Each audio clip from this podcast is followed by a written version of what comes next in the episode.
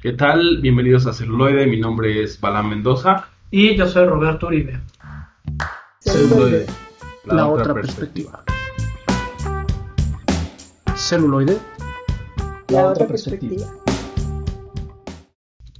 Ya estamos de vuelta aquí en Celuloide, una semana más, un episodio más. Y nos acercamos vertiginosamente a ese capítulo 52. Hoy estamos en el 50.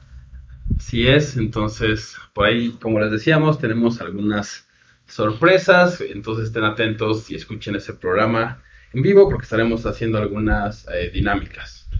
Exactamente. Y pues bueno, hoy vamos a hablar, yo creo que uno de los grandes, un ícono de la comedia, bastante prolífero, sobre todo en la época de los 60s y los 70s. Así es. Y alcanzó todavía a tener algo interesante que decir en los 80s. Sí, así luego ya tiene una parte no tan... Una, una graciosa huida no tan graciosa Ajá. en la parte de los 90, pero bueno, al final su trabajo es digno de reconocerse, es bastante bueno, como decía, Sí. bastante prolífico. Entonces, Y es este guionista, actor, director y productor de cine y sobre todo especializado en el género de la comedia, judío, de unos 94 años, o sea, todavía tenemos al Moped, por ahí anda. por ahí anda, y nos referimos a Mel Brooks. quien nació Melvin Kaminsky, ¿no? Y que justamente tiene todo este eh, tema, just- de, bueno, como del sueño americano, de los inmigrantes, y sí mete muchas cositas por ahí que dan como ese guiño, ¿no? A, a todo esto. Sí, ¿no? Y principalmente se puede decir que Mel Brooks era una persona de, de escenarios y del mundo del espectáculo, ¿no? Así es. Sí, es como, por ejemplo, conoció a los hermanos Marx, ¿no? Que los hermanos Marx venían de, de la que se le conoce como la carpa, o sea, de- del teatro, del, no burlesque, pero del entretenimiento, pero que era en, en vivo, ¿no? No, no eran Sí, las películas, hacen el salto a las películas y bueno. Y, y- y durante muchos años, y de hecho se ve en sus primeras películas, eran situaciones muy teatrales y muy de tanto de cabaret como de Sí, como de esa escena. es- ¿no? espectáculo nocturno. Exacto. Y de hecho, en varias ocasiones o sea, se nota sus personajes que están eh, maquillándose o preparándose para salir al show o para hacer algo de ese mundo, ¿no? Y es, es interesante. Sí, este, hablando un poquito sobre su vida después de la, de la guerra, él empezó a, bueno, de la Segunda Guerra Mundial, cabe, Sí, porque pues ha habido ha habido tantas guerras. No, pues, ¿Cuál? pues, muchas, ¿Cuál de todas? todas. Este, pero bueno, después de la Segunda Guerra Mundial él empieza a trabajar como, como músico en clubes nocturnos hasta que un día el comediante que digamos estaba por presentarse no puede subir al escenario, pues estaba muy enfermo, Entonces aprovecha. aprovecha la oportunidad y de ahí no lo volvieron a bajar. Sí, ¿no? Y al final es, yo creo que él también reconoció la oportunidad y entonces por eso trabajó, ¿no? Incesantemente. Y sí se nota, bueno, en una de las películas que estaremos hablando más adelante, eh, se nota esa, esa formación musical porque canta y, y- y también como que donde podía meterlo que no se sintiera tan forzado, lo metía, ¿no? Entonces también eso es algo que le gustaba hacer, o sea, al cantar le, le gustaba, ¿no? Y Sí, pues sí. plataforma. Sí, también este trabajó mucho en televisión. Si ustedes dicen, ah, pues yo no- nunca he visto nada de Mel Brooks, pues sí, seguramente lo han visto, nada más que no se han puesto a leer un poquito O no lo ubican. o no lo como de él. ubican como de él, pero él, este Mel, tuvo sus manos también muy metidas y, y- y sabiendo en dónde meter este tanto sus chistes como su dinero, Exacto, como para contribuir en ciertos proyectos. ajá. En cuestión de tele, el de los más relevantes, pues es el Superagente 86, donde fue productor y guionista. Guionista. Sí, mucha gente pues, no se acuerda, o sea, no es como no lo dirigió tal vez, No le prestó no tanta atención, pero pues ahí está y se nota por el tipo de repente de, De humor físico, sí. esa de que que, se- que la gente 86 se cae o le pasa algo, que se estampa contra algo, todo eso viene de, de él, ¿no? De Mel Brooks. Sí. Entonces sí es muy interesante. Otra de las cosas es la de Spaceballs, por ejemplo, ¿no? O sea, la parodia de Star Wars, que es muy, muy conocida, entonces también Ah. esa es, es, es trabajo de él. Entonces tiene por ahí como muchas, muchas cosas bastante... Sí, sí, sí. Ha hecho voz también de varias películas. Bueno, de Películas. algunas- Más reciente, en Hotel Transilvania, el abuelo Vlad es Mel Brooks. Sí, la voz es de él, exacto. En, en inglés. En, En inglés, sí, sí, sí. Que, que no. Yo tampoco sé quién la hará en español, pero sí en inglés es, es él. Y pues bueno, basta de chorizo, vamos con la maciza. Así es. Y bueno, ahora vamos a irnos como usualmente lo hacemos, en orden cronológico. Y bueno, es mi turno. Tengo una película que se llama The Producers o Los Productores de 1967, en donde eh, justamente Gene Wilder es uno de los productores y Gene Wilder es uno de los actores que ocupaba mucho también, o llegó a ocupar mucho Mel Brooks. Precisamente porque tenía como este carácter, o es- esa eh, como cara también muy afable, ¿no? Y habrá quien lo reconozca al menos por el meme de, de Willy Wonka, la versión de los 70 Ajá, exacto. Entonces, él es Gene Wilder. Pero bueno, hizo también muchísimos trabajos con Mel Brooks, precisamente por esa facilidad que tenía para la comedia, para la comedia física y todo esto. Para coca- No, no es cierto. También, seguramente, entre otras cosas, pero bueno. Lo que nos toca analizar en este episodio es em, sus dotes histriónicas y de comediante, más que sus este, adicciones y aficiones. Y pues bueno, en esta, en esta película retrata la vida de dos productores de teatro, justamente, y antes de entrar al aire hablábamos un poco de eso, de que, que él tiene, obtiene toda esta formación del teatro y de todo esto, y, y musical, entonces tiene como todo este bagaje, por así decirlo, ¿no? Tiene mucho conocimiento de todo ese ámbito, de todo ese mundo, y en esta película justamente lo, lo mete, ¿no? Y estos productores son, la verdad son, son histéricos, ¿no? O sea, no hay otra palabra, o sea, hay, hay momentos donde están generando ideas o haciendo un brainstorming para una nueva peli- una película, para una nueva producción, perdón, y simplemente es, es, o sea, te botas de la risa porque están un chiste tras otro y ves las manías de uno, ves las manías de otro, ves hacia dónde los lleva eh, ese, ese tren de pensamiento. Entonces es, es bastante, bastante entretenido esa, esa dinámica que tienen estos dos personajes, ¿no? Y bueno, encima de esto viene el, su producción, que está basada en Hitler y los nazis. Entonces, obviamente aquí aprovecha Mel Brooks, ¿no? Para hacer esta, pues, sátira, ¿no? De, Sí, de- sí, de Hitler, de los nazis, que es completamente absurda, como era mucho de su cine o de sus creaciones, pero simplemente es maravillosa, o sea, es muy fino el humor, muy atinado y les da como justo, así que a los que se consideran nazis ahora estaría muy bien que, que- que estuviera como este proyectándose, ¿no? Para todo el, la corriente no nazi, eh, Sí, tal vez sí, sí. cambiar un poco su, su dirección.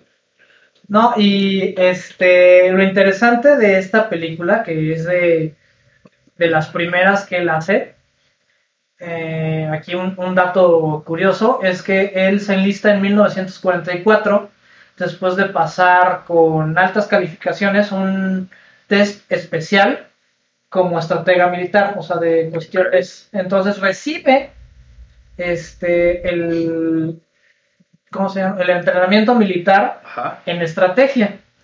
O sea, nunca llega a ir a campo, este, pero Toda la formación. toda la formación, la tiene. exactamente, y, y todo lo que oyó de, de Alemania fue a través, este, a través de la radio, de la, ah, de la radio.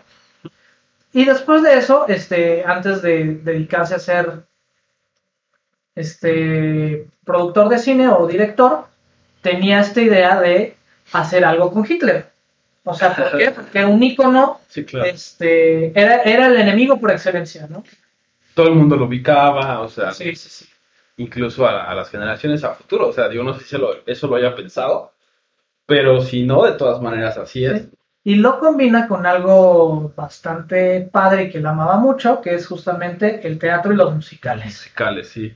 Sí, justamente parte de lo que vamos a poner del soundtrack es este precisamente de esta obra que hacen estos productores y entonces pues es como el eh, se llama Springtime for Hitler y pues es esta parodia, ¿no? musical y que también tiene esa genialidad en el diálogo, en la puesta en escena, todo toda esa creación, la verdad es que es fantástica, es maravillosa.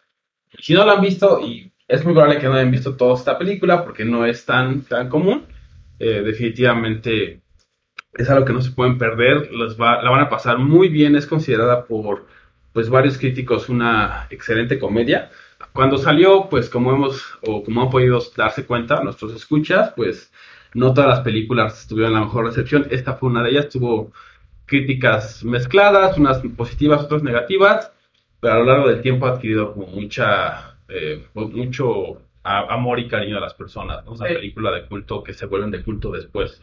Y también este, en musicales yo les hablé acerca del remake con este Wayne Farrell, que también tiene, tiene su encanto. Tiene lo suyo. Tiene lo suyo. Y pues bueno, ahora los dejamos con algo de The Producers. Y regresamos con nuevas perspectivas aquí en Celuloide. Germany was having trouble, what a sad, sad story. Needed a new leader to restore its former glory. Where, oh, where was he? Where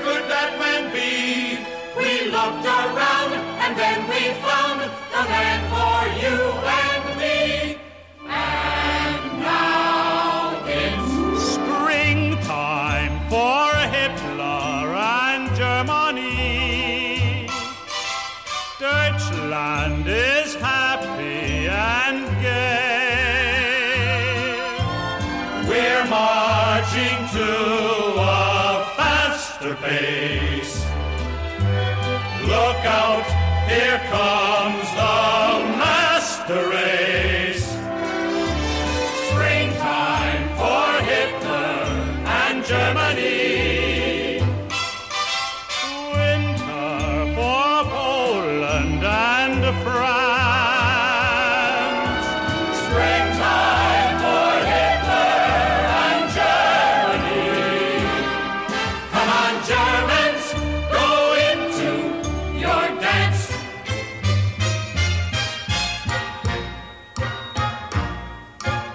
Born in Dusseldorf, and that is why they call me Rolf.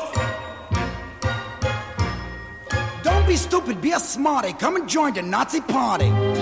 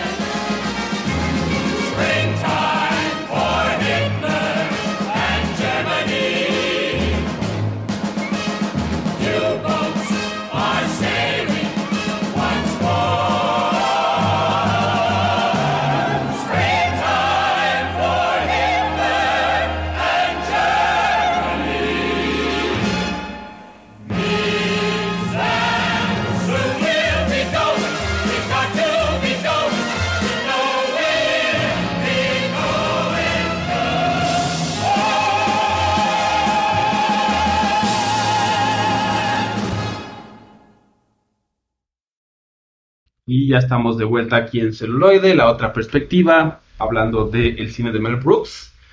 Pues ahora nos va a tocar un bloque y un, un bloque de tres y un bloque de tres. Sí, va, a ser, va a ser pesado, va a ser pesado, si la saliva ya. Exacto. Pues, y justo por eso le mandamos eh, saludos al señor ausente Sinache, que puede que nos esté escuchando. Entonces, a todos nuestros eh, fervientes escuchas y seguidores que quieran escuchar al señor recurrente Sinache, por ahí nos pueden mandar un correo a contacto arroba celuloide.live y diciendo pues eso, ¿no? Queremos escuchar al señor recurrente Sinache. Exactamente. Pidan al señor recurrente Sinache. Sinache usando el hashtag, el hashtag el gatito Recurrente Sinache. recurrente Sinache. Y este, así Y bueno, también si no nos pueden escuchar en vivo, les recordamos que después de la emisión nos pueden encontrar en su reproductora de podcast favorita, ya sea Spotify, Apple Podcasts u otra. cualquier otra que, que exista por ahí, Stitcher, Podcast, todos ellos estamos. Si no estamos, nos mandan ahí un correo, lo corregimos lo más pronto posible. Exactamente. Y bueno, avanzando en el tiempo, como usualmente hacemos, la siguiente película de Mel Brooks eh, que yo traigo es justamente The 12 Chairs o las 12 sillas. El misterio de las 12 sillas. El misterio de las 12 sillas es muy buena. eh, Y ya. y ya. Siguiente película. La siguiente es. Genial, tienen que verla. Hashtag reseñas V. Ajá, reseñas V rápidas. Exacto. Pero bueno, en esta, en esta película nos damos cuenta justamente de dos cosas: su, capacidad eh, como guionista y su capacidad como director. Su papel como actor en esta es más limitado, es más como un rol de soporte, por ahí tiene una interacción con uno de los personajes principales, pero todo lo demás eh, sí es llevado por él. Entonces, en este, en ese sentido, la dirección es genial desde mi punto de vista, precisamente porque se supone que, bueno, está basada esta película o esta historia en la Rusia zarista, o bueno, el final y, y la revolución eh, Sí, soviética. soviética, entonces esta transición. Y justamente él toma muchos conceptos del cine ruso o de la cinematografía rusa. ¿no? En realidad hay muchos, muchos planos donde tanto la fotografía, el vestuario, hasta la música, a pesar de que eh, está cantada en inglés, ¿no? porque obviamente pues, él es de Estados Unidos, la música tiene toda esta eh, influencia pues rusa y de la Unión Soviética, eh, que se me hizo muy, muy interesante, ¿no? O sea, que tomar todos esos elementos para hacer un poco como ponerte en ese contexto, ¿no? No nada más decir a veces lo que se siente ahora, ¿no? De hablan en inglés y medio se parece, pero ya no, no sientes como esa profundidad de que están realmente a lo mejor en México o están en otro país. Y a pesar de que aquí están hablando en inglés todo el tiempo, pues el vestuario y muchas cosas, pues te recuerdan eso, ¿no? Y, y usa mucho ese, ese concepto, porque por un lado sí es la burla hacia los rusos, como los rusos tienen estas costumbres raras, ¿no? Ajenas al pueblo americano. Y por otro lado también es un poco, ajá, pero también al mismo tiempo es un poco como, pero también tienen algunas cosas. Está como muy disfrazado eso, ¿no? Y eso me pareció a mí genial, porque hay que tomar de todos lados. Sí, claro. Y, y el, el humor ácido, ¿no? Que también llega a tener esta película. Definitivamente. Hay momentos en que literalmente no sabes si reír o llorar. O sea, es tan absurdo que dices, me río, ¿no? Porque un poco te ayuda a él a eso. Pero también ya si analizas la situación dices, tal vez no me debería haber reído. O sea, también no está tan fácil, ¿no? Como que juega mucho con eso. Y eso es algo que no se consigue, o no todos lo consiguen, ¿no? De lograr.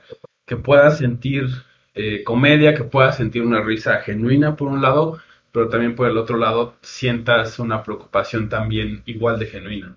Pues eso es algo que demuestra justamente su manejo del lenguaje cinematográfico. Y yo creo que también de, de su habilidad de, de guionista, porque, bueno, lo que a mí me pasa luego cuando veo películas de Mel Brooks, los chistes fluyen tan bien que es así de, flujo, que, oye, pues ¿cuánto tiempo le dedicó el guion? Para que en una leída te puedas carcajear y aunque no sea el gran chiste o el gran remate, sigue en el mismo tono del resto de la película. Sí, sí se siente como pues eso, como una historia, vaya, lo que debería de cumplir también el cine, ¿no? O sea, contar esa historia de manera fluida, con un ritmo que no sientas, o sea, que no sientas que va rápido, ni sientas que va lento, ni sientas que hay muchos chistes, ni tampoco que hay muchos huecos, sino vas descubriendo la historia y vas sintiendo lo que tengas que sentir. Puede ser usualmente, como dices, ¿no? Chiste, y también de repente hace chiste de diálogos, chiste después físico y después a lo mejor algo medio trágico, pero que ya remata, ese es el remate, es trágico, pero te sigue dando un poco de risa, vuelve al mismo como que juega con eso y juega un poco con nuestras emociones. Y, y, pues bueno, ahora los vamos a dejar con algo de El misterio de las doce sillas, para regresar con más comedia, tragicomedia, Y más de Mel Brooks. ajá, aquí en celuloide, la otra perspectiva.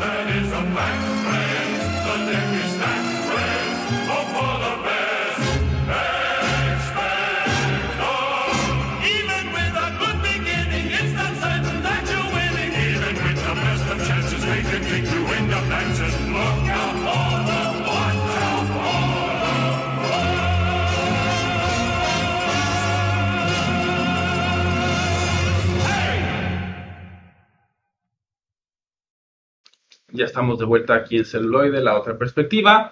Y bueno, del bloque anterior les quería contar un poco la trama. La verdad es que tiene por ahí unos giros interesantes que pues, tienen que verlos eh, por ustedes mismos.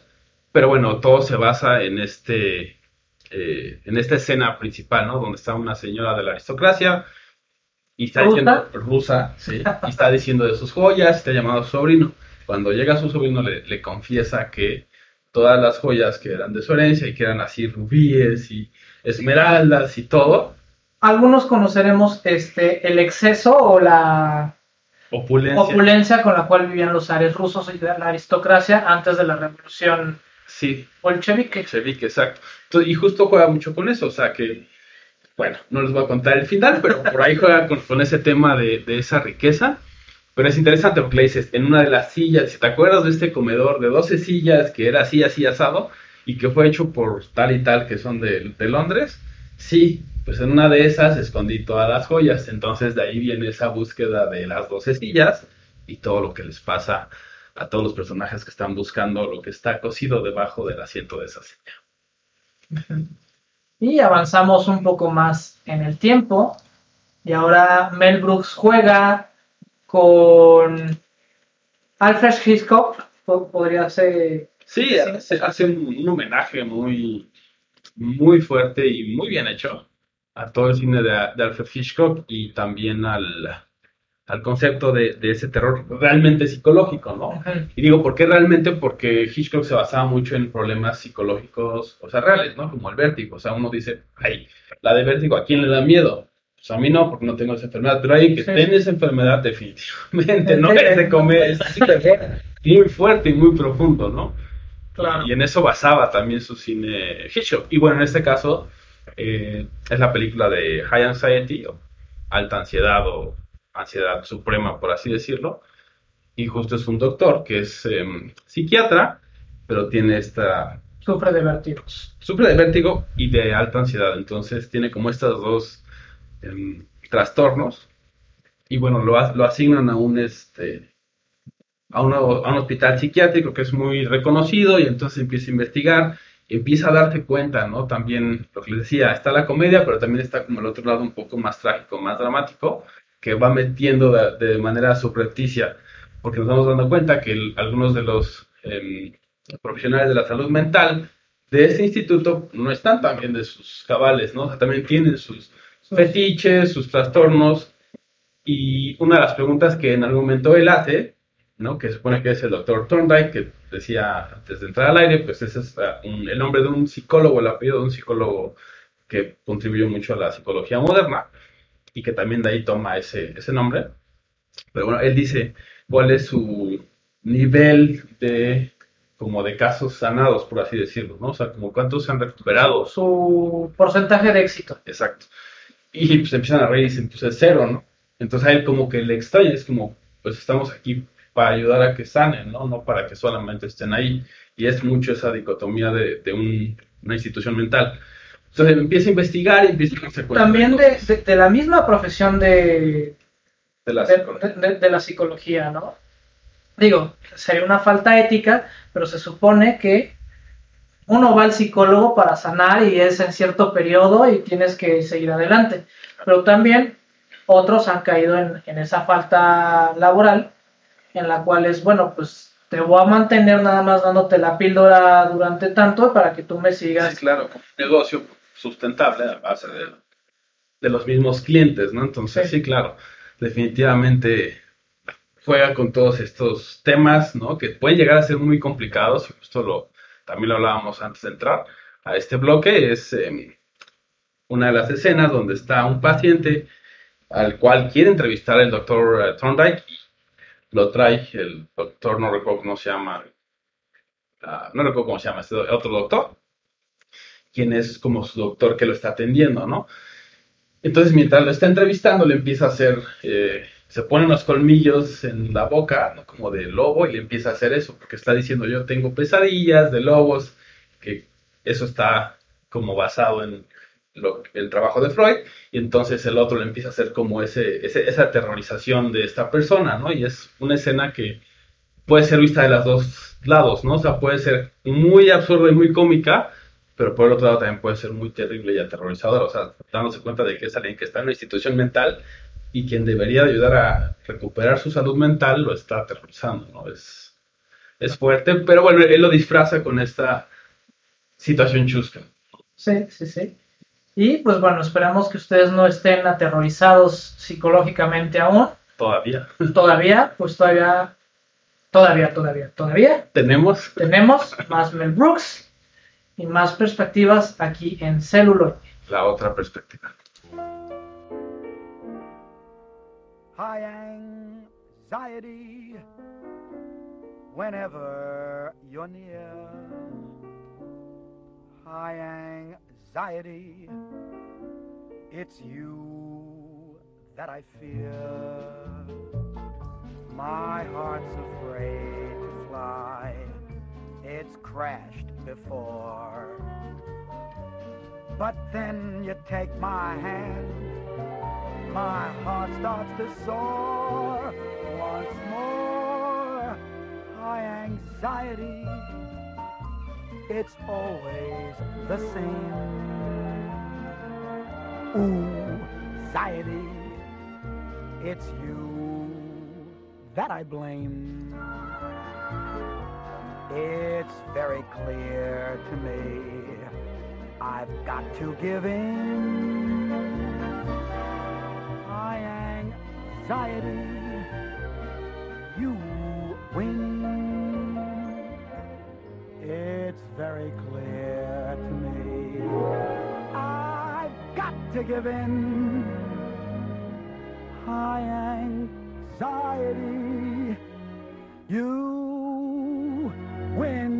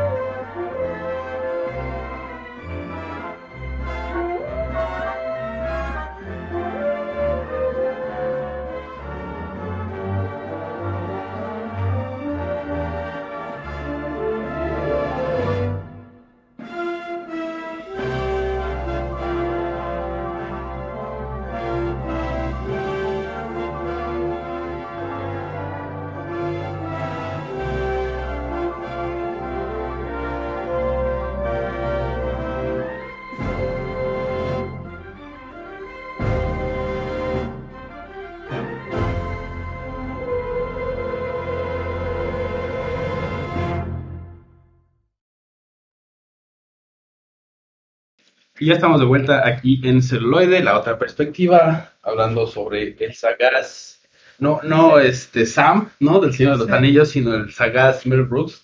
Era muy ingenioso, la verdad. Eh, sí, y de hecho estábamos discutiendo este el nombrar este programa La Sagacidad o el Sagaz Mel Brooks o El Pícaro. El pícaro Mel Brooks, sí, eh, como jugar con todos estos conceptos, la verdad es que era un genio en ese sentido. Que obviamente, pues, como muchos, también Sí. va un poco Oscilando. Y yo les voy a hablar justamente sobre eso, la caída de Mel Brooks. Sí, exacto, es No. como si lo hubiéramos planeado. Sí, lo planeamos. Este, y otro dato que yo creo que vale la pena mencionar es que estas películas vale la pena verlas en su idioma original.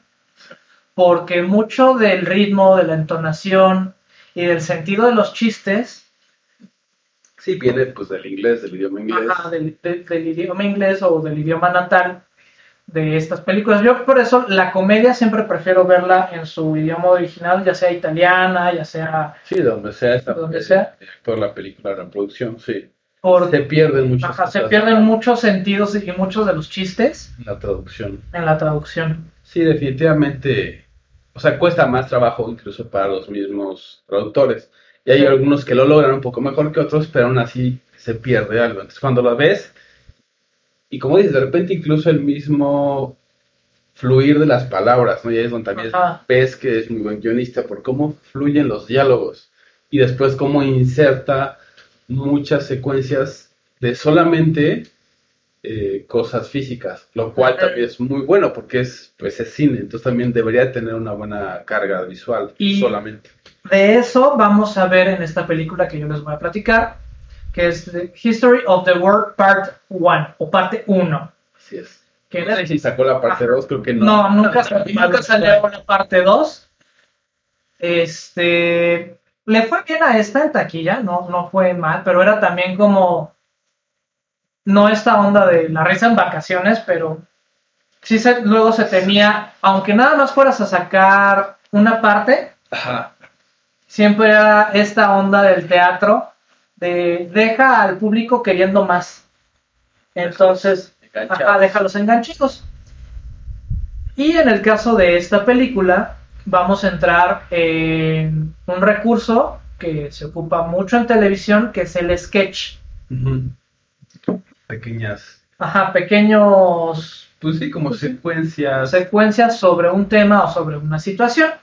Y aquí Mel Brooks no- nos va a llevar desde el hombre de las cavernas hasta la Revolución Francesa, más o menos. en puros pedacitos y secuencias Ajá. completas. Exacto, ¿no? Entonces vamos a saber cómo es que se creó la música, ¿no? Según Mel Brooks en las cavernas. Vamos a ver cómo fue la caída de la aristocracia francesa, dando pie a la revolución. Vamos, a mí el, el sketch, mi sketch favorito de esta película es el de la última cena, porque ahí Mel Brooks es el mesero de la última cena. Entonces lo padre de esto es ver la perspectiva del mesero dentro. De esa De- icónica escena. Y también pues vamos a tener varios mitos y cuestiones relacionadas con el judaísmo, como Moisés, este, la Inquisición española. española, sí. Sí, por ahí tiene incluso los nombres, ¿no? O sea, ahí, está el cómicus, ¿no? El, filósofo estando pero. Ajá, Entonces, juega mucho con todo eso. O sea, también eso es sí, algo que, que hacía y que hay que reconocerle, o sea, jugar como, dar como a su creatividad, libre albedrío y no detenerla tanto. Entonces, de repente llega ese tipo de absurdos que son muy buenos. Entonces, este, yo creo que aquí me voy a regresar un poquito en la historia de Mel Brooks cuando él empezó a, no me acuerdo quién era este otro guionista y comediante, pero en Hollywood empezaron a hacer como sketches, ¿no? Pero para los cuates, ¿no? Es así como de, y, y tenían esta rutina de que era el, un entrevistador de, de hombres interesantes y por ejemplo iba tanto un astronauta, iba un este doctor y llegó en un momento, llegó un hombre que tenía 2000 años de vida y había presenciado eh, Pues, la crucifixión y, y todo y que tenía 30.000 hijos y que ninguno de ellos lo visitaba y cuestiones Sí, sí. así bastantes, la, la- la vamos a ver reflejada eh, en esta película, ¿no? También aquí me gustaría hacer un, una similitud y cómo conceptualizaban el humor de dos maneras distintas. Esta me gusta compararla con este, The Meaning of Life de Monty Python, porque es el mismo sentido de distintos sketches, Contando una historia Ajá. parece hilarse, ¿no?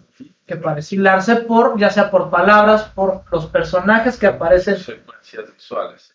Exactamente. Entonces aquí tenemos ya muy ubicado a lo que es este Mel Brooks, tanto con comedia física, comedia de doble sentido, este, pero nunca lo sacas de la farsa. Mientras que en Monty Python se toman la situación más absurda como si fuera la verdad absoluta.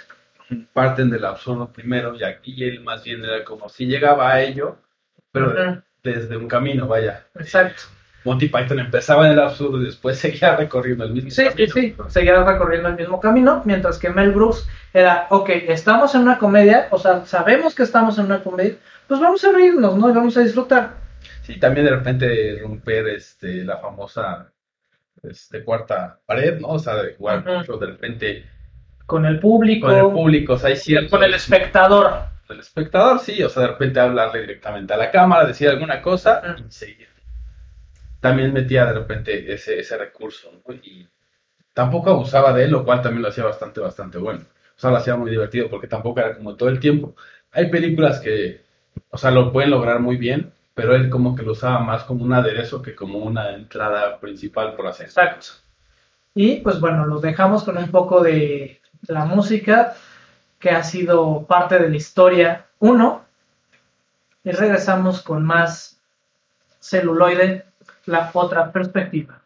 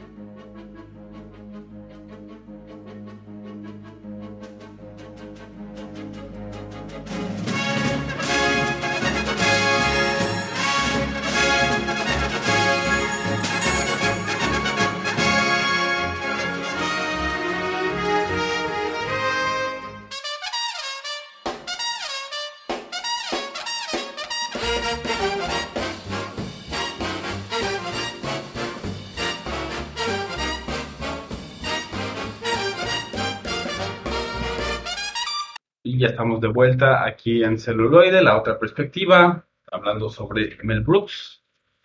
Sí, y ahora este, les voy a hablar acerca de una de mis películas favoritas.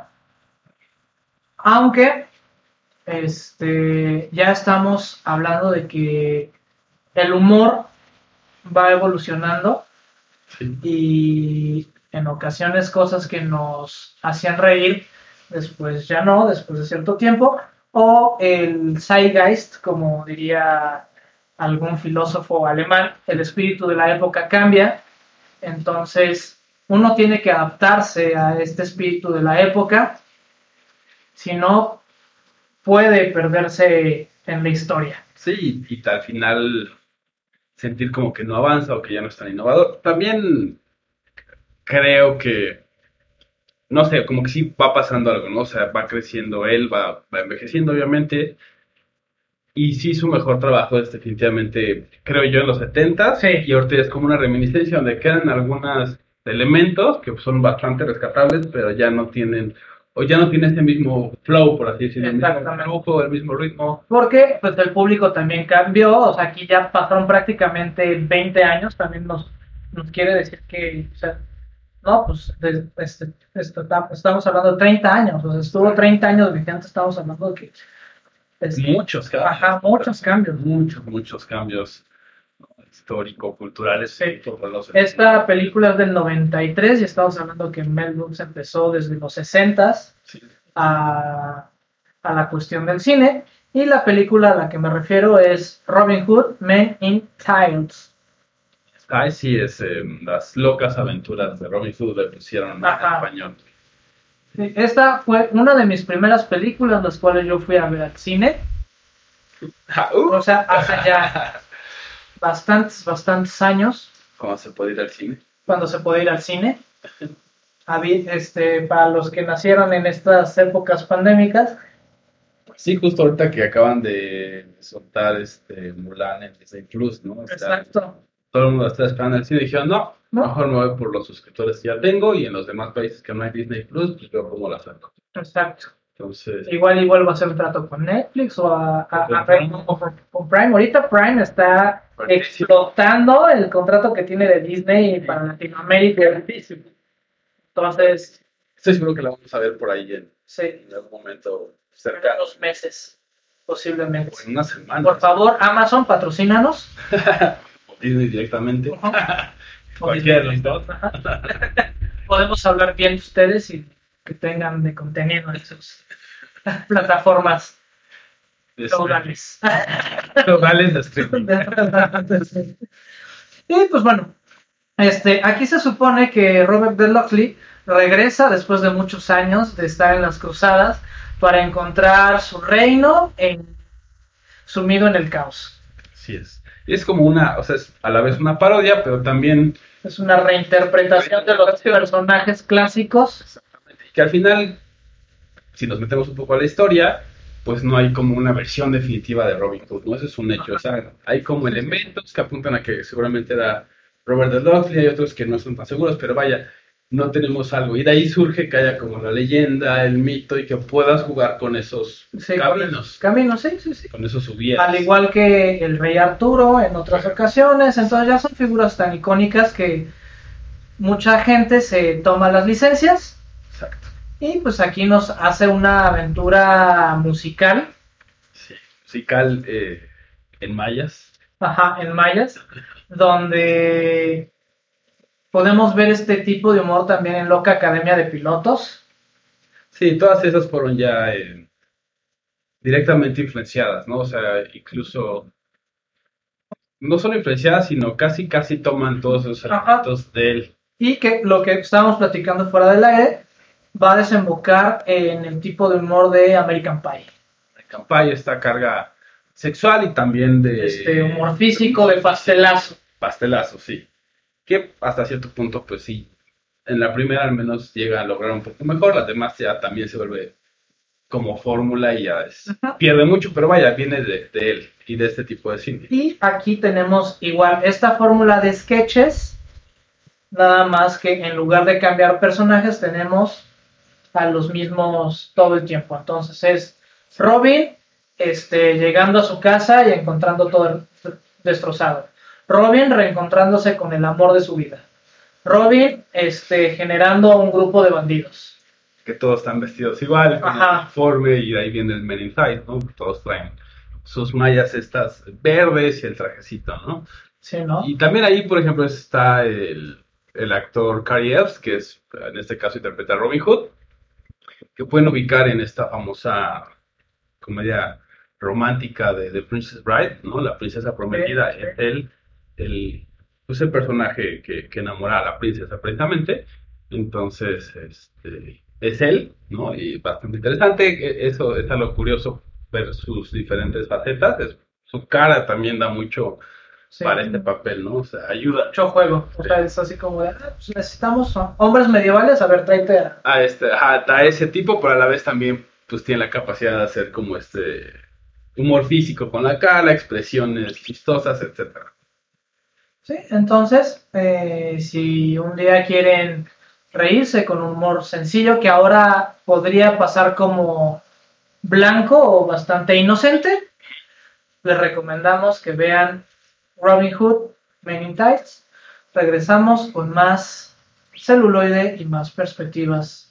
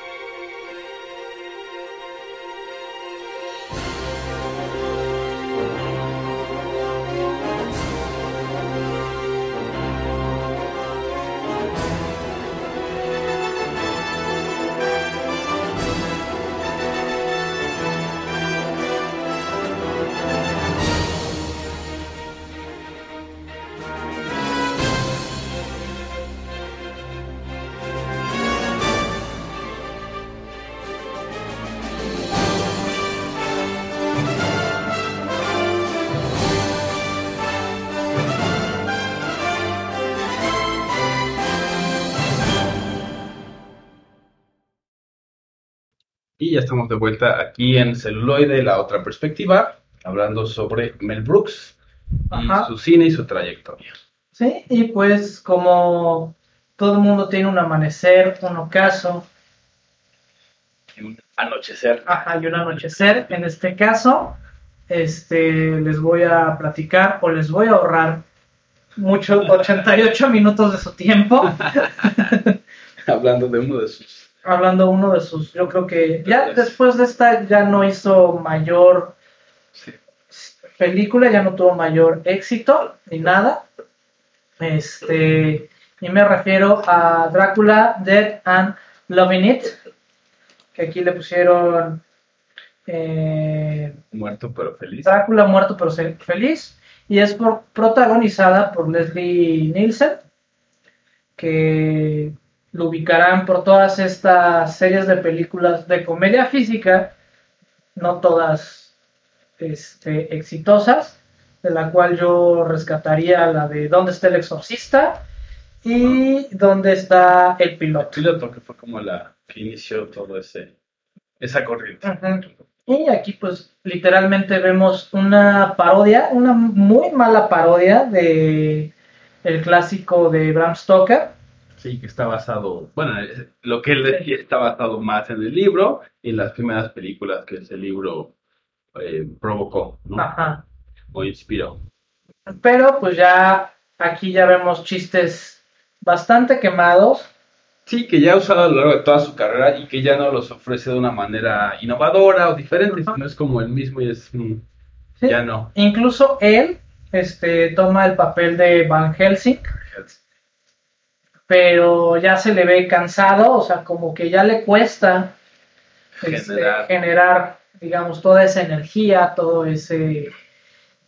Toda esa sagacidad, toda esa creatividad, ese- esa facilidad de chiste, de, de todo, ¿no? Al final ya se le nota harto.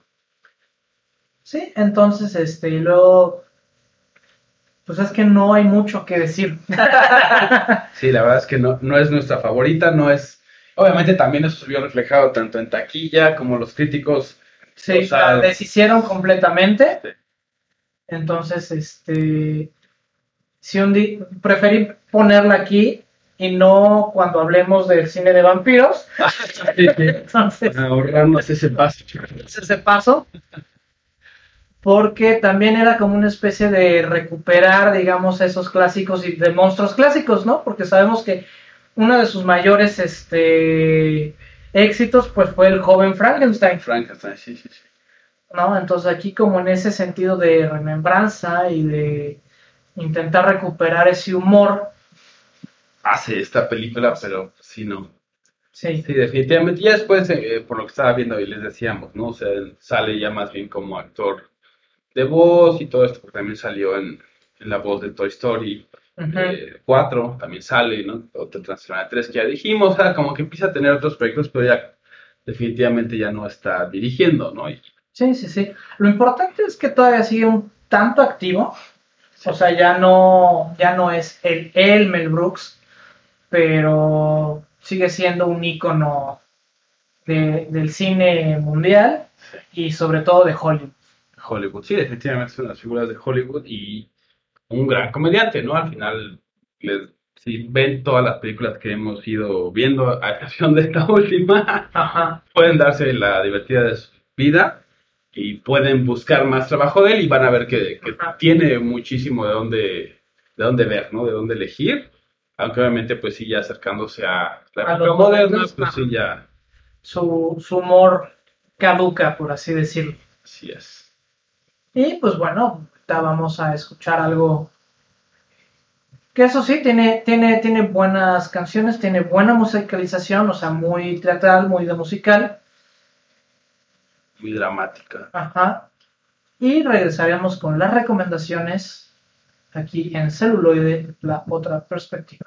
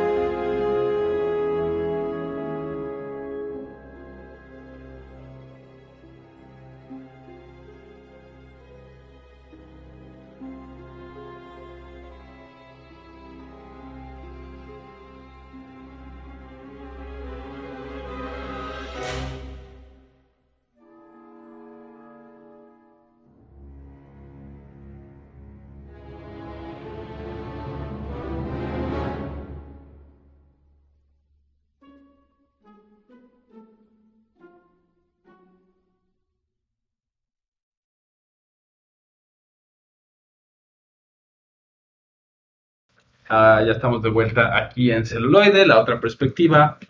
Y bueno, es hora de las recomendaciones. Exactamente. De mi parte, les voy a recomendar El hombre elefante. Van a decir, wow, wow, wow. ¿Es de comedia? comedia. Sale Mel Brooks, ¿no?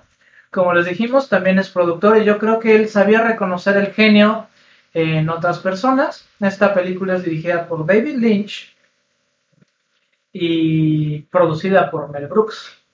Un dato bastante, bastante interesante. Que al principio pareciera no, o sea, no es algo que pienses de inmediato, ¿no? Que no asocies a ellos dos de inmediato, pero pues ahí, ahí está el trabajo también, ¿no?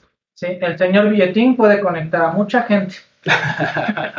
o los seis grados de separación, ¿no? Sí. Cualquiera de los dos, los seis grados de Kevin Bacon. Pero y yo de mi parte, pues es, eh, me voy con más de Mel Brooks, en su época todavía eh, favorable o agraciada, en 76, eh, la película Silent Movie, o pues película muda, donde justamente vemos algo que, él hacía muy bien y que colabora con otros dos grandes actores que también usaba mucho, que son Marty Fieldman y Tom DeLuise.